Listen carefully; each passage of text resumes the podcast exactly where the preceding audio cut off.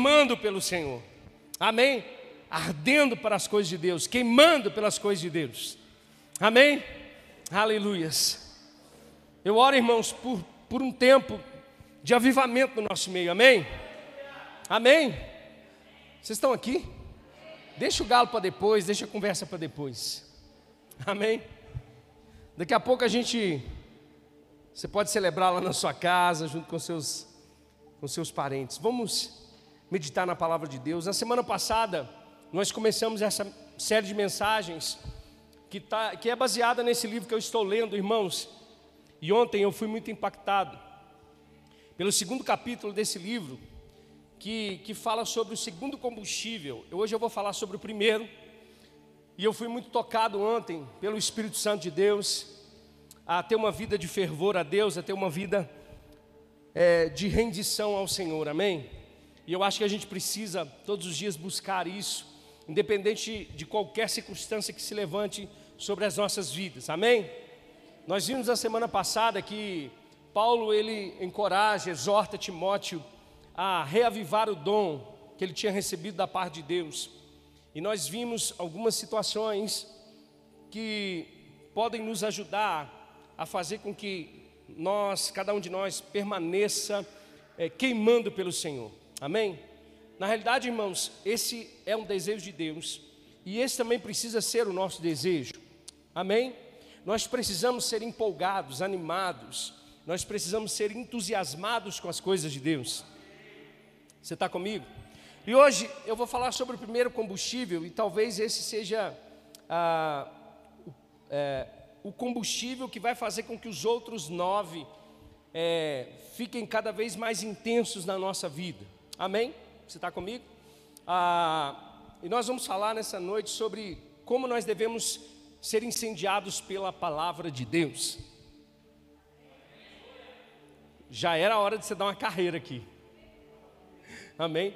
Irmãos, ah, o escritor Rick Renner, e não é da banda Rick Renner, tá, irmãos? Não é daquela dupla Rick Renner, não.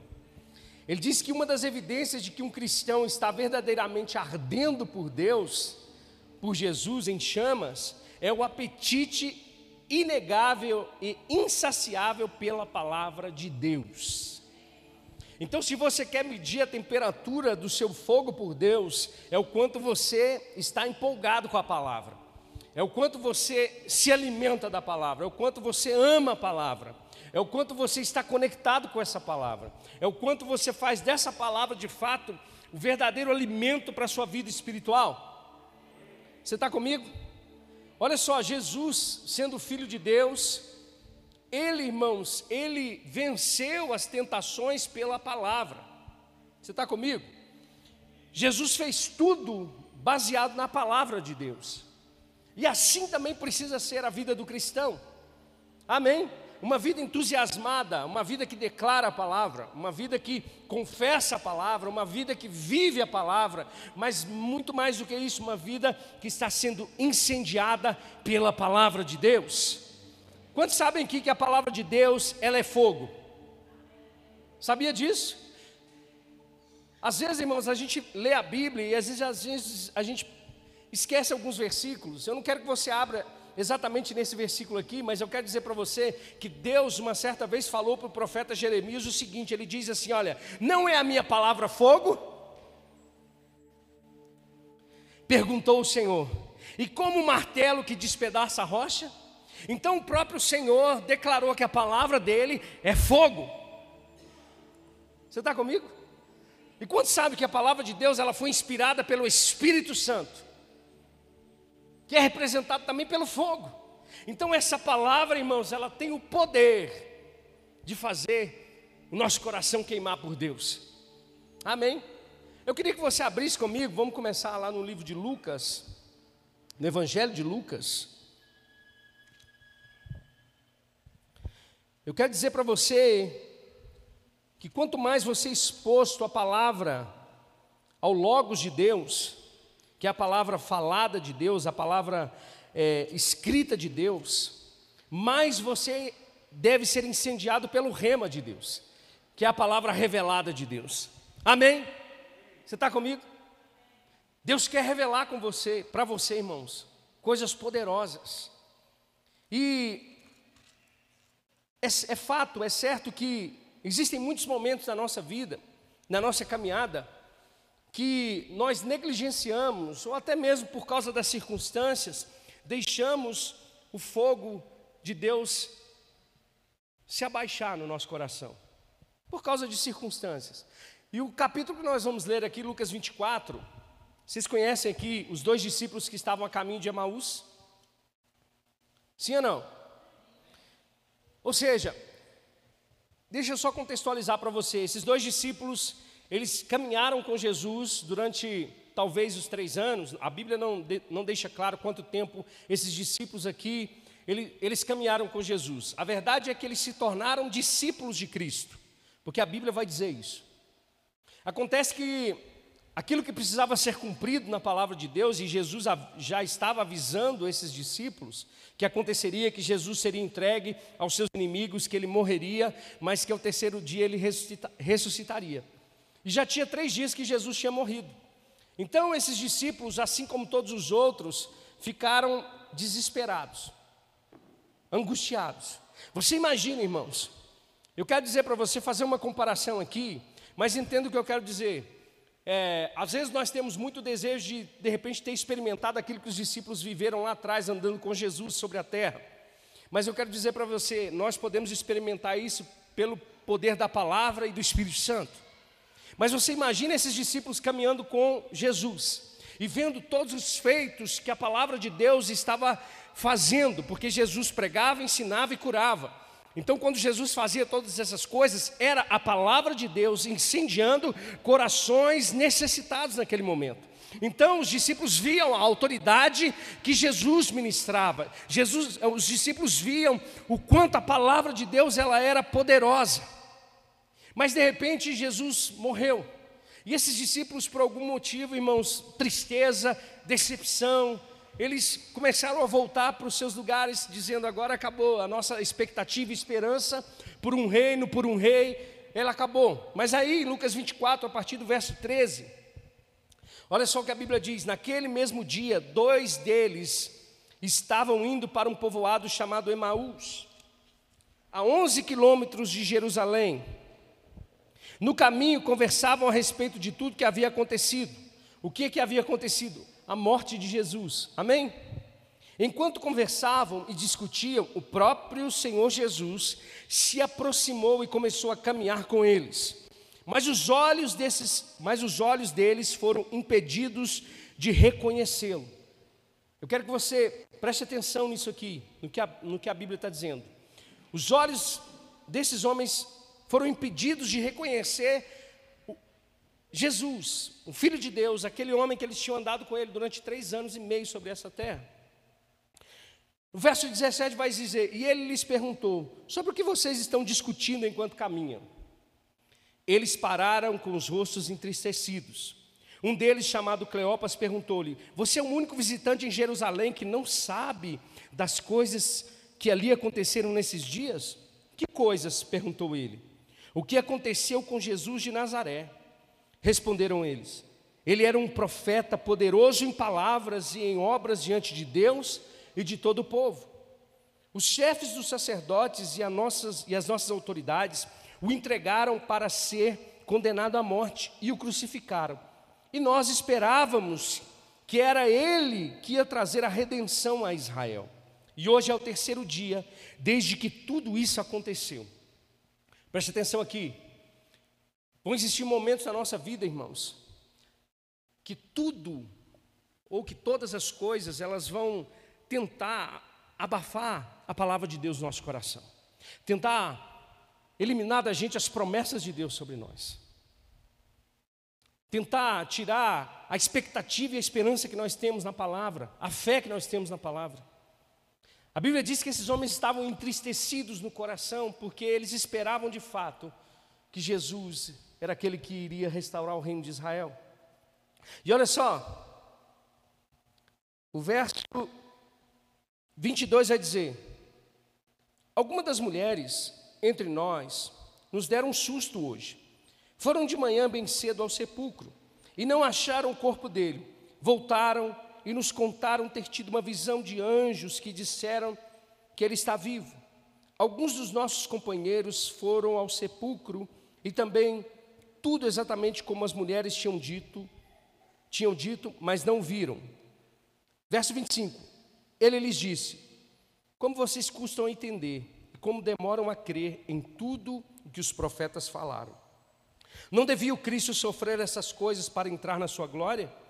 E começando por Moisés e todos os profetas, explicou-lhes o que constava a respeito dele em todas as Escrituras. Então, olha só, Jesus expôs ao coração desses homens a palavra de Deus. Você está comigo? Jesus começou a contar desde Moisés até os profetas o que aconteceria com a sua própria vida. Mas o verso 28 vai dizer: Ao se aproximar do povoado para o qual estavam indo, Jesus fez com que ia mais adiante. Mas eles insistiram muito com ele: Fique conosco, pois a noite já vem. O dia já está quase findando. Então ele entrou para ficar com eles. Quando estava à mesa com eles, tomou o pão e deu graças, partiu e deu a eles. Então os olhos deles foram abertos e o reconheceram. E ele desapareceu na vista deles. Agora, olha o verso 32. Perguntaram-se um ao outro: Não estava queimando o nosso coração enquanto ele nos falava no caminho e nos expunha as Escrituras? Olha que interessante isso. Olha o que aconteceu com esses dois discípulos ao serem expostos pelas Escrituras sagradas. Eles sentiram o seu coração arder de novo, eles sentiram o seu coração queimar de novo por aquilo que eles já, que eles já tinham experimentado. E a gente começa a entender o seguinte, irmãos, a partir disso, a partir da exposição das Escrituras Sagradas ao nosso coração, ela tem poder, irmãos, para fazer o nosso coração queimar. E ela tem o poder de queimar algumas coisas em nós. Quantos sabem que o fogo ele tem um poder purificador? Sabia disso? Então, irmãos, esses discípulos eles enfrentaram muitas situações aqui. Talvez um ambiente de incredulidade, de falta de esperança, de cegueira espiritual, de um desânimo total, de decepção total. Mas à medida que eles eram expostos às escrituras sagradas e o coração queimava, irmãos, todas essas coisas iam saindo deles. Eu quero dizer para você, irmãos, que quando nós somos expostos à palavra de Deus, irmãos, ela queima no nosso coração com o poder de Deus para poder destruir qualquer tipo de pensamento, sofisma. Sabe, irmãos, ela tem o poder para dissipar as trevas, ela tem o poder para sondar a profundeza do nosso coração, da nossa intimidade, ela tem o poder de fazer com que as escamas dos nossos olhos caiam por terra. Essa é a palavra de Deus, irmãos, a qual, sendo exposta a cada homem, faz com que o homem pecador se arrependa dos seus pecados e seja transformado para a glória de Deus. Aleluia! Aleluia! Olha só, existem algumas traduções que dizem assim: não sentimos que o nosso coração se acendia, em outras, se incendiava ou até mesmo queimava, ou era consumido por um fogo. Essa é a palavra de Deus, irmãos, que precisa queimar nos nossos corações. Aleluias. Os olhos desses homens foram abertos, os olhos espirituais. E é isso que a palavra de Deus quer fazer conosco. É quanto mais nós queimamos pela palavra de Deus, com desejo insaciável de se alimentar pela palavra de Deus, nós somos transformados à imagem e semelhança de Jesus. Eu vou ler alguns, algumas falas de alguns homens de Deus acerca da palavra. Você está comigo? Martim Lutero diz assim: olha, presta atenção, a Bíblia está viva, ela fala comigo, ela tem pés, ela corre atrás de mim, ela tem mãos, ela me agarra. Deus quer nos capturar através da Sua palavra. Diante da palavra de Deus, todo homem perde razão e argumento. Diante da palavra de Deus, todo coração altivo é quebrantado. Diante da palavra de Deus, todo pecador se arrepende. Diante da palavra de Deus, toda enfermidade precisa sair, todo demônio precisa sair. Diante dessa palavra que tem poder para queimar.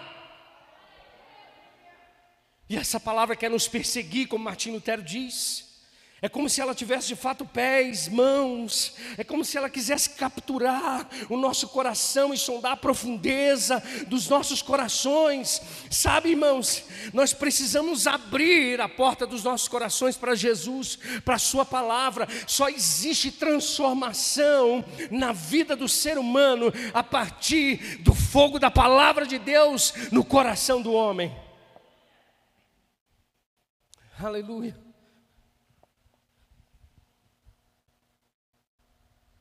Sabe, irmãos, essa palavra ela tem poder para falar com a gente.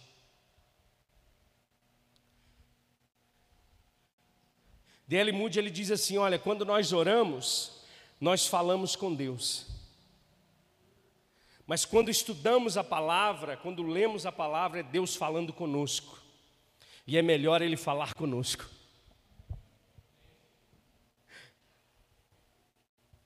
E é melhor Ele falar conosco. Nós precisamos silenciar as outras vozes. Sabe, a Bíblia diz que há muitas vozes no mundo e nenhuma delas sem sentido. Mas qual a voz que está queimando no nosso coração? É a voz das incertezas que nós estamos vivendo nesse tempo tão difícil. É a voz das perdas, é a voz das decepções, das frustrações é a voz da ambição, é a voz da angústia, é a voz da depressão. Qual voz está falando dentro de nós agora? Sabe, a palavra de Deus tem poder para queimar todas elas. A palavra de Deus precisa prevalecer dentro de nós. Ela consegue, irmãos, preste atenção aqui, ela é tão viva e eficaz que ela pode produzir em nós a paz que nada nesse mundo pode produzir. Esse é o poder do fogo que tem nessa palavra. Essa palavra que foi inspirada pelo Espírito Santo, escrita por homens, inspirados pelo poder de Deus, para queimar no nosso coração. Como o escritor aos Hebreus, aos Hebreus, diz, uma palavra que é viva e eficaz, mais cortante do que uma espada de dois gumes, que tem o poder, irmãos, para separar espírito de alma, juntas e medulas, e discernir a intenção, a profundeza, as trevas do coração humano.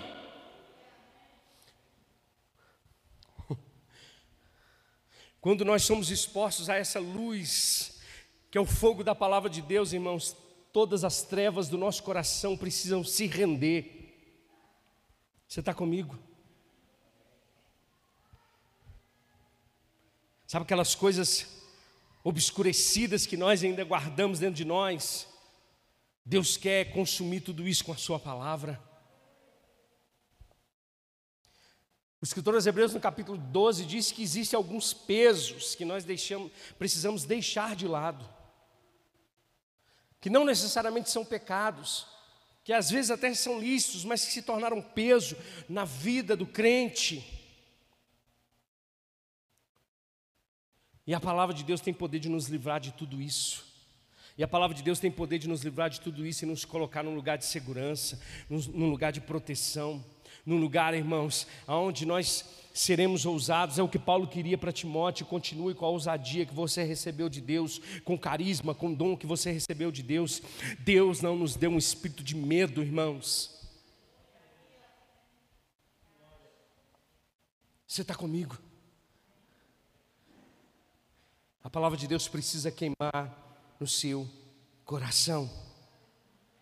Existem três coisas que a palavra de Deus pode fazer conosco, como se fosse um fogo consumidor. A primeira coisa é nos purificar. A segunda é renovar a nossa mente. E a terceira é discernir a intenção do nosso coração. A palavra de Deus tem poder para purificar a nossa vida, santificar a nossa vida, irmãos. Você se alegra com isso? Sabe, Charles Spurgeon, nas suas pregações, ele observava, ele dizia uma, coisa muito interessante, preste atenção. Se você pegar a sua mão e colocá-la no fogo, imediatamente você vai sentir alguma coisa. Você vai ter uma reação. Sim ou não? Coloca a mão no fogo, você vai tirar de imediatamente. Assim também é todo aquele que é exposto pela palavra de Deus, existe uma, uma reação, existe uma ação da palavra e uma reação daquele que está ouvindo. É como se você colocasse a mão no fogo, ela vai fazer alguma coisa. Deixa eu declarar: a palavra de Deus está fazendo algo na sua vida. A palavra de Deus está fazendo algo dentro de você agora. A palavra de Deus está fazendo algo no seu coração.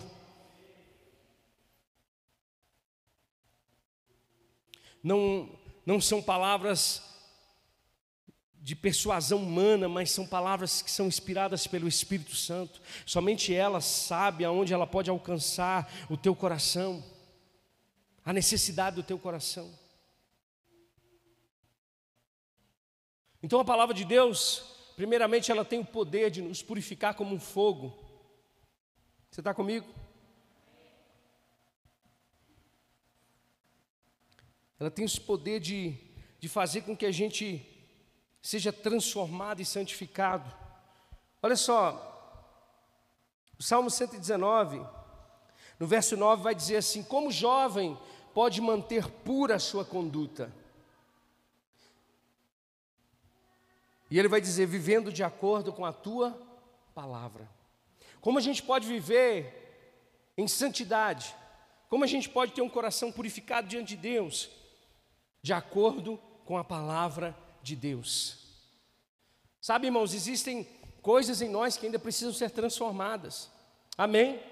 Se você não precisa de algo ser transformado na sua vida ainda, ser, ser santificado, irmãos, talvez você já pode subir para a glória. Mas enquanto nós estivermos aqui, nós temos lutas terríveis contra a nossa carne, contra os nossos pensamentos e intenções do coração, irmãos. Porque eu não sei se você sabe, mas Tiago vai dizer isso. Quando a gente é tentado, a gente não deve dizer que fomos tentados por Deus, porque Deus, Ele não tenta ninguém.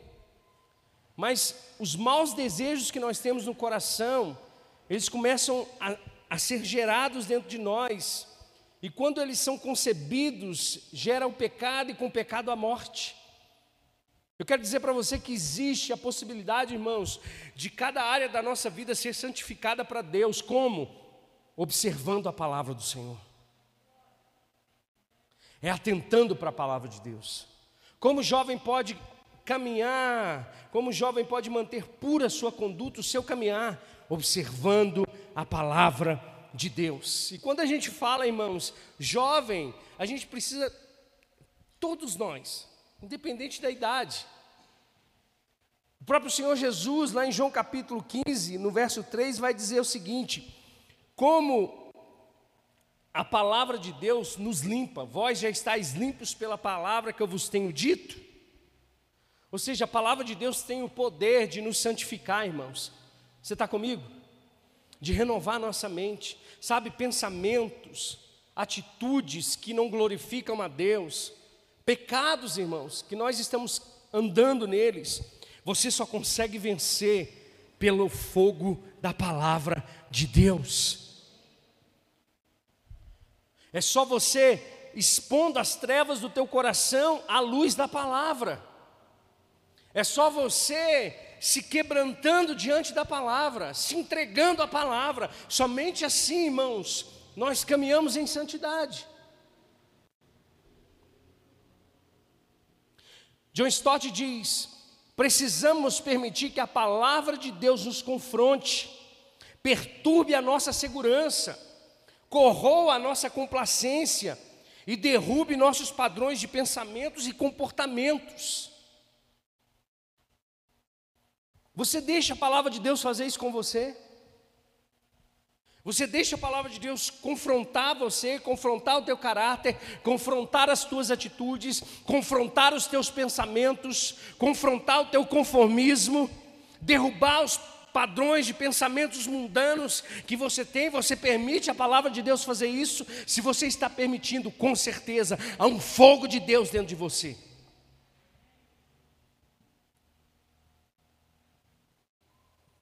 Olha só, Tito, capítulo 2, verso 11, vai dizer: Porque a graça de Deus se manifestou salvador a todos os homens, Ele, ela nos ensina, a palavra de Deus nos ensina a renunciar à impiedade e às paixões mundanas e a viver de maneira presente, sensata, justa e piedosa nesta era presente.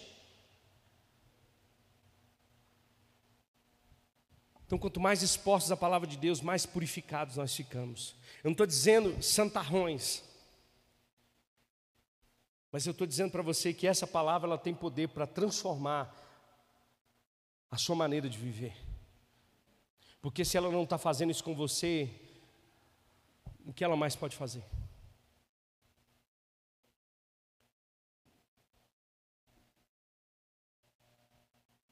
Porque temos as promessas de Deus, irmãos, purificamos a nossa vida. Olha só, Paulo escrevendo 2 Coríntios capítulo 7 vai dizer isso. Amados, visto que temos estas promessas, quais promessas? A palavra de Deus. Amém? Purifiquemo-nos de tudo que contamina o corpo e o espírito, aperfeiçoando a santidade no temor de Deus. É quanto mais você mergulha nesse fogo abrasador da palavra de Deus, mais você deseja as coisas de Deus e menos as coisas do mundo. Mais você deseja pensar nas coisas do alto do que pensar nas coisas da terra. Mais você deseja se santificar para Deus. Não com medo de Deus, não para mostrar para as pessoas, mas porque porque obtemos as promessas de Deus Vivemos em aperfeiçoamento, em santidade, em santificação. Por quê? Porque a palavra de Deus é um fogo abrasador. Não é normal, irmãos, crente ficar pensando em pecar todos os dias. Deus não é normal nem crente pensar em pecar. Não é normal, irmãos. A gente precisa a gente precisa tomar uma postura diante da palavra de Deus. Olha só, Paulo está dizendo, olha, olha o que Paulo está dizendo para nós. Ele está dizendo o seguinte: olha, porque visto que temos essas promessas, purifiquemo-nos de tudo que contamina o corpo e o espírito, aperfeiçoando a santidade, aperfeiçoando a santidade, continuamente sendo transformados pela palavra.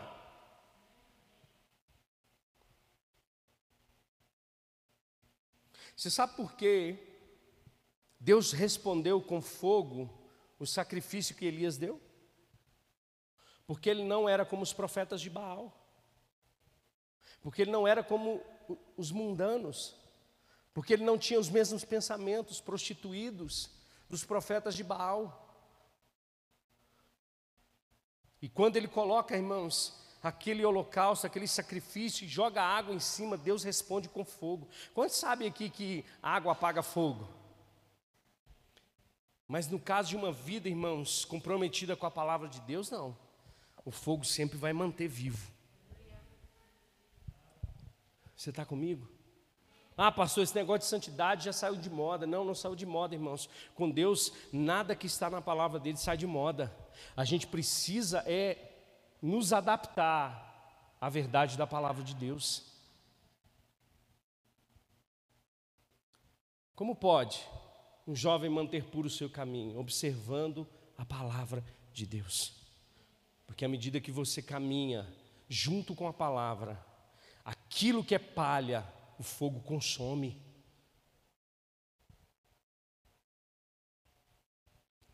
Amém? A segunda coisa que a palavra de Deus faz conosco, ela tem o poder, o fogo tem poder de iluminar, sim ou não? Iluminar. E a palavra de Deus, ela tem esse poder de iluminar as nossas vidas. Em muitos aspectos, em, em muitos versos, a Bíblia vai dizer que nós tínhamos é, os nossos no, os olhos fechados. O Deus desse século cegou o entendimento dos incrédulos. Cegou. Nós estávamos nas trevas, ou seja, na escuridão plena, irmãos. Mas aí vem a palavra de Deus e ilumina o nosso caminho. Por isso que o salmista vai dizer no Salmo 119, 105: A tua palavra é lâmpada para os meus pés e luz para o meu caminho. E ele vai dizer no verso 130: a explicação das tuas palavras ilumina e dá discernimento ao simples. Está vendo como essa palavra de, tem poder, irmãos? Irmãos, eu vou dizer para você uma coisa: você não precisa andar mais às cegas, você não precisa mais andar sem direção. Você não precisa mais andar sem ser guiado. Você tem a palavra de Deus que pode direcionar o seu coração, as suas decisões. Você já parou para pensar nisso? Ao invés de você tomar uma decisão sozinho, porque você não toma essa decisão baseado no conceito da palavra de Deus. Porque às vezes, em muitos momentos, as decisões que nós vamos tomar, elas são listas, elas, elas não vão causar, sabe, nenhum determinado problema por causa de ser pecado ou não. Mas às vezes a própria palavra de Deus vai te conduzir para um outro lugar, de uma outra forma, de uma outra maneira. Mas ela está aí, irmãos. Como Lutero diz, a palavra está viva. Ela tem pés, ela está correndo atrás de nós, ela tem mãos, ela quer nos capturar ela tem uma voz, ela quer falar no nosso coração. E um crente, irmãos, eu vou dizer para você uma coisa: um crente, ele só permanece crente na palavra.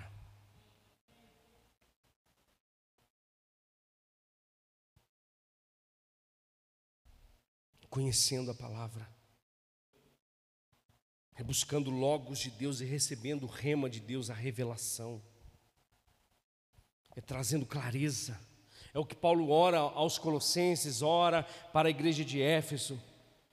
Que Deus ilumine os olhos do entendimento de vocês. Como? Através da exposição da palavra. Quer saber como ser uma mulher melhor? Pela palavra. Um homem melhor? Pela palavra. Um filho melhor? Pela palavra. Um ministro de Deus melhor? Pela palavra. É assim.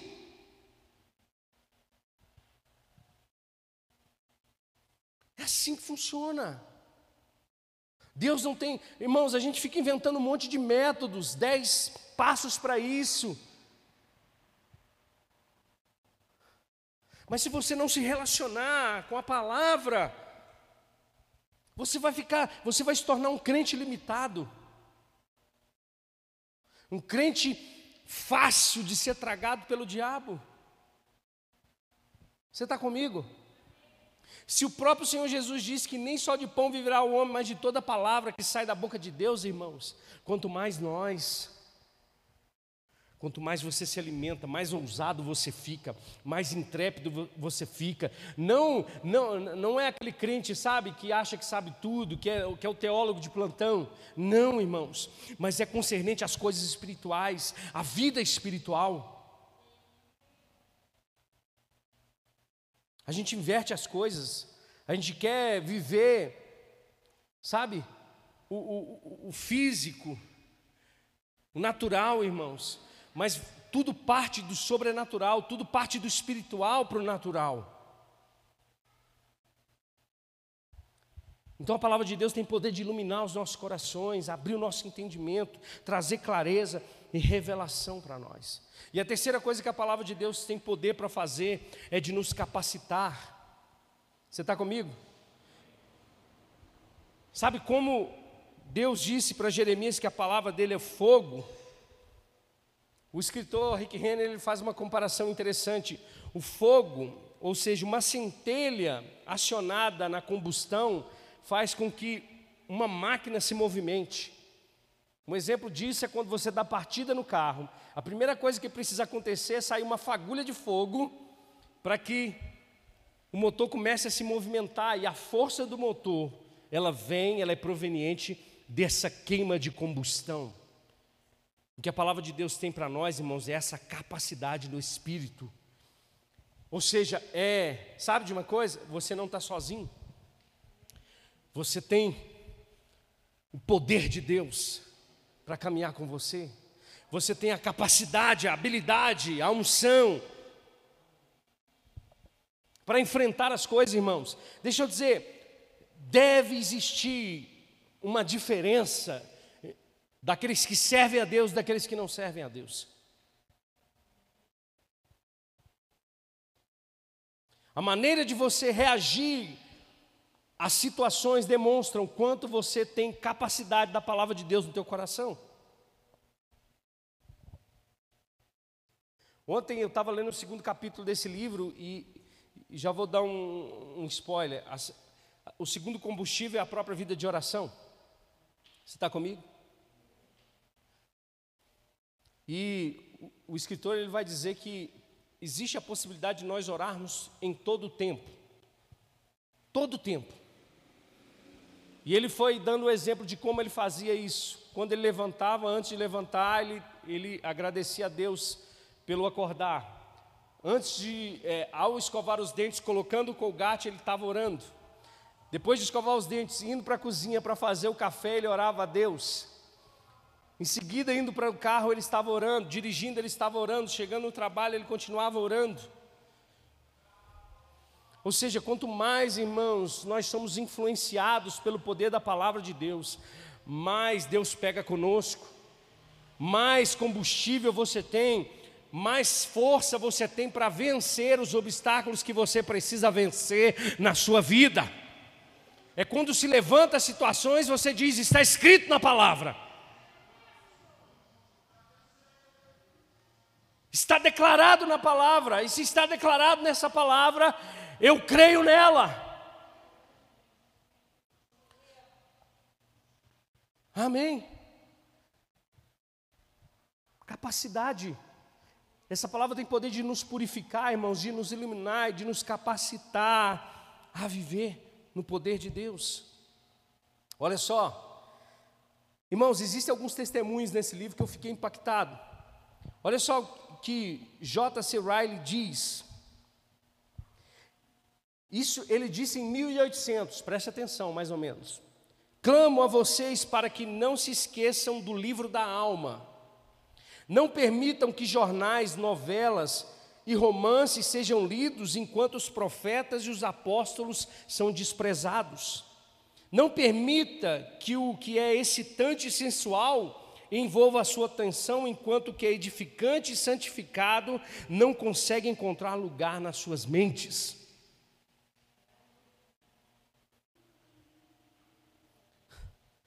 Isso é forte demais. Isso foi falado em 1800. Imagina agora em 2021.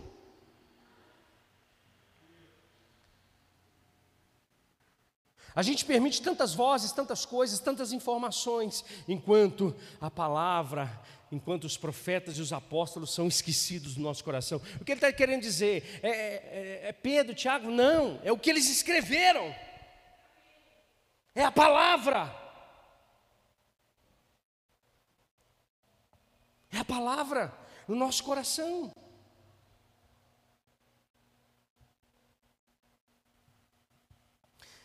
Um outro evangelista disse o seguinte: 99 cristãos em cada 100 estão apenas brincando no que se refere ao estudo bíblico, significando então que 99 de cada 100 cristãos são fracos.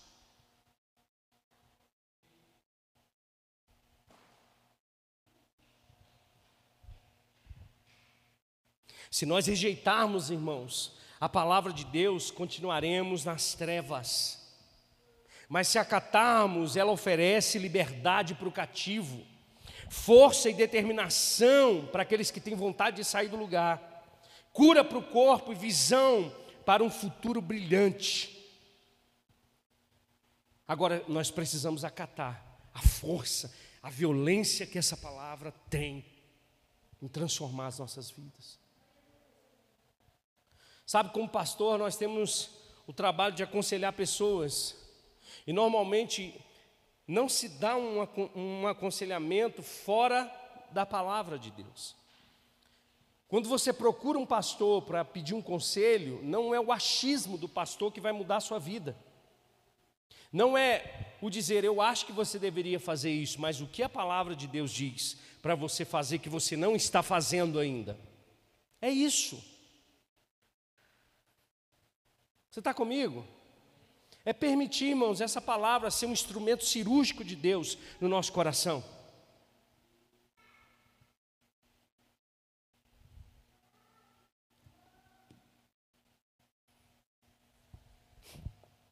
Já estou terminando, tá, irmãos? Olha só, se você quiser abrir comigo, abre lá em Mateus capítulo 4, verso 23. Nós precisamos dar ênfase àquilo que Jesus dá ênfase. Se você é, a gente está tendo alguns estudos aqui nas terças-feiras para o pessoal do discipulado, os ministros da palavra, e num desses estudos estávamos falando sobre a vontade soberana de Deus e, alguns assuntos bem polêmicos. E eu, mas a Adri estava conversando em casa sobre essa questão de, sabe que o crente, todo crente, ele tem vontade de saber qual é a vontade de Deus para a vida dele. Amém? Qual a vontade, qual a sua vontade para mim, Senhor? Isso é lícito, irmãos. O problema é quando a gente não entende que a vontade de Deus está explícita na sua palavra. Você sabe qual é a vontade de Deus para nós? Está lá em 1 Timóteo capítulo 2, que todo homem seja salvo e chegue ao pleno conhecimento da verdade. Essa é a vontade de Deus. Qual é a vontade de Deus? Que todo homem seja salvo? Sim ou não? Mas é só isso? Não. Que chegue no pleno conhecimento da verdade. O que, que significa isso? É porque a palavra de Deus ela vai libertar você.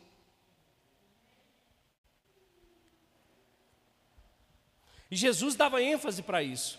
Olha só, Mateus 4, 23 diz: Jesus foi por toda a Galileia. O que ele fazia? Ele ensinava nas sinagogas, pregava as boas novas do reino e curava todas as enfermidades e doenças entre o povo.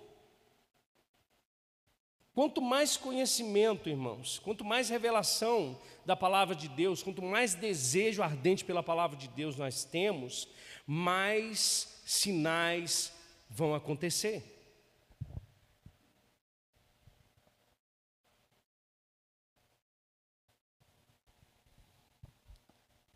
Quantos aqui querem, ou quantos aqui precisam de algum milagre na sua vida?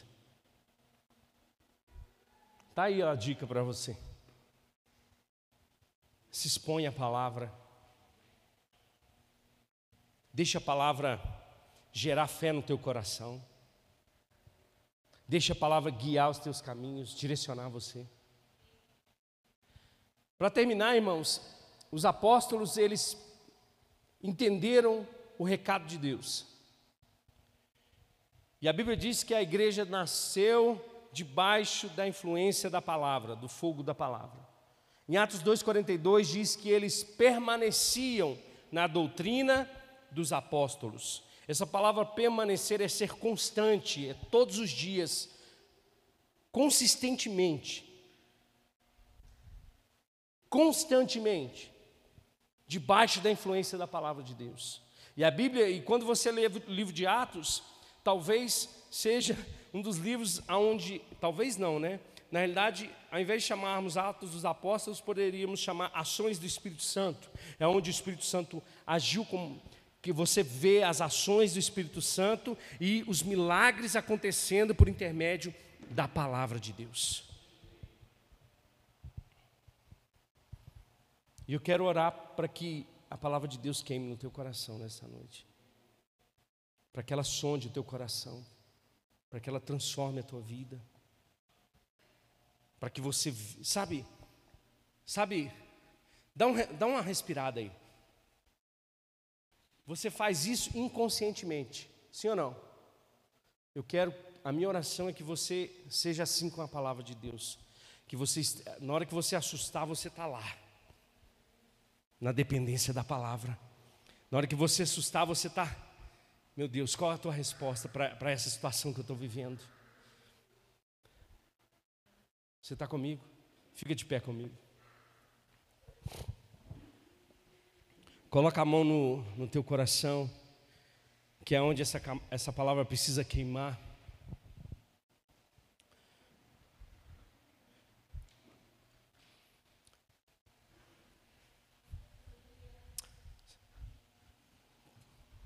Quero só ler uma coisa aqui com você rapidinho.